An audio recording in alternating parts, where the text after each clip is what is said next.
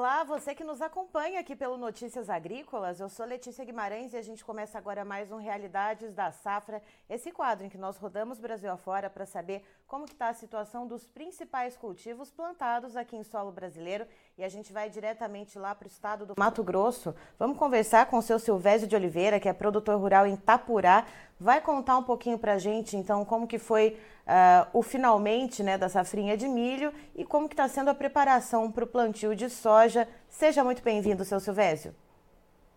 Bom dia, Letícia. Bom dia a todos que acompanham Notícias Agrícolas.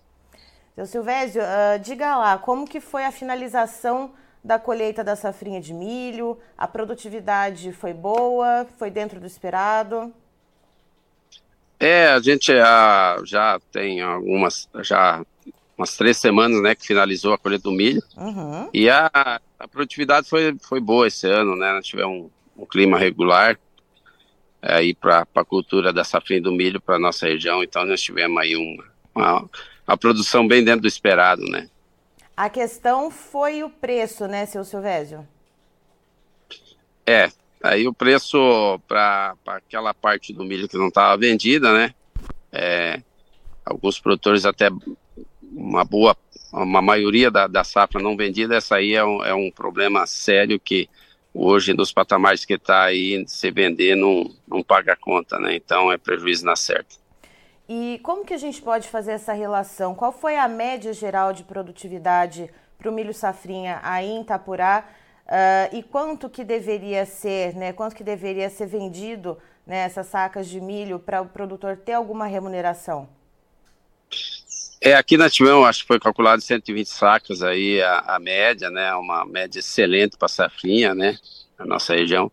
É, isso por conta de, de, clima muito bom também, investimento alto. Esse investimento, quando se falar a quanto, é, a quanto vender, é um pouco difícil, porque cada produtor tem uma conta um pouquinho diferente, mas é, foi feito um investimento em cima de uma saca de milho aí, em torno de 65, 70 reais ou até mais, né? Então, assim, investimento pesado para produzir bem e aí o, nesse meio tempo é, do plantio para colheita é, o preço caiu 50%, diria, né? Então, assim, hoje é um pouco difícil, mas teria que estar tá aí acima de 50 reais, 60 reais pagar esse custo aí, ter um, um lucro aí, porque o investimento foi muito grande. E no dia de hoje, né? Estamos dia 31 de agosto. É, quanto que está rodando mais ou menos a cotação aí da saca de milho, para a gente ter uma ideia, então, já que o senhor falou uh, de quando foi planejada a safrinha de milho, que preço que o produtor ali uh, esperava receber pela produção, né, e baseou ali os seus custos, e quanto que a gente tem de valor agora para fazer essa, essa ponte? É, hoje é, é 35 reais, é o que está rodando nos últimos dias, né? É o que 36, com algum prazo, talvez um 37 reais aí com prazo para receber, prazo maior, né? Mas é o que está rodando agora, ainda bem muito abaixo do que o necessário aí é, para se vender essa safra. E a comercialização tá como, seu Silvésio? Porque com esses preços a gente sabe que muitas vezes o produtor vai, acaba segurando um pouquinho ali, às vezes uh, esperando alguma oportunidade do preço melhorar um pouquinho. Uh, ou o produtor ele está vendendo ali conforme a necessidade, está vendendo uh, quando ele precisa cumprir com algum compromisso financeiro? Como que está rodando os negócios por aí? É, isso aí é, realmente, na safra roda bem, porque tem quem, produtor que não tem onde estocar, tem que vender. É, agora vem essa questão, né? Precisa de algum recurso. É, precisa começar também já a pensar em, em, em, em liberar espaço nos armazéns, porque janeiro a gente começa a colher soja novamente, então é muito perto, né? Então, assim, é, o mercado está rodando, mas muito devagar. O que a gente vê aqui é poucos negócios, né? Alguma, alguma coisa, a empresa muitas vezes para fazer algum é, fechar navio para exportação, acaba ter que subir um pouco o preço aí, porque está rodando normalmente, um, dois reais para conseguir fechar esses negócios. Né? Então, assim, está bem devagar a comercialização, bem lenta. E olhando para a preparação agora para o plantio da soja, seu Silvésio, a partir de amanhã, dia 1 de setembro, já está liberado o plantio por aí, não só da soja, mas de outras culturas também? É, nós tivemos aí, foi mudado, né, o vazio sanitário, sempre ele, ele terminava em dia 15 do, do 9, né, e esse ano há uma, uma autorização para plantio já a partir do dia 1 aí, né, então assim, é, já tivemos algumas chuvas aí na região e, e já começa a animar o pessoal aí, principalmente quem planta algodão, né, a começar a semeadura já, né mas é em ritmo lento. Essa primeira quinzena, acredito que muito pouco soja será plantado. É, e essa soja, então, deve começar a ganhar ritmo a partir da segunda quinzena do mês. E tem previsão de chuva para lá? Vocês já veem algo no radar?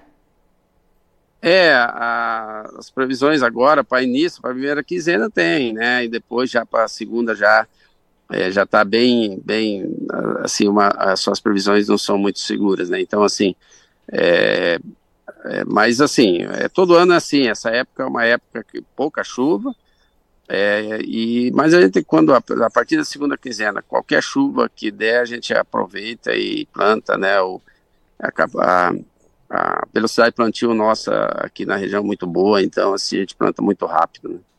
E como que está a questão dos preparativos, seu Silvésio, no sentido uh, dos insumos, né? Como que o produtor ele direcionou os investimentos dele? A gente sabe que o preço da soja caiu bastante também. Uh, inclusive tinha bastante volumes de soja parada em vários pontos do Brasil, né? Soja que foi colhida antes do milho safrinha, é, justamente porque o produtor ali ficou desestimulado uh, em vender. Como é que o produtor ele está se preparando agora para esse novo ciclo da oleaginosa? Ah, é, sem dúvida, né? Eu, eu até diria que o investimento caiu quase na proporção do preço, né? Então, é um investimento bem menor, né? Principalmente em correção e adubação, né?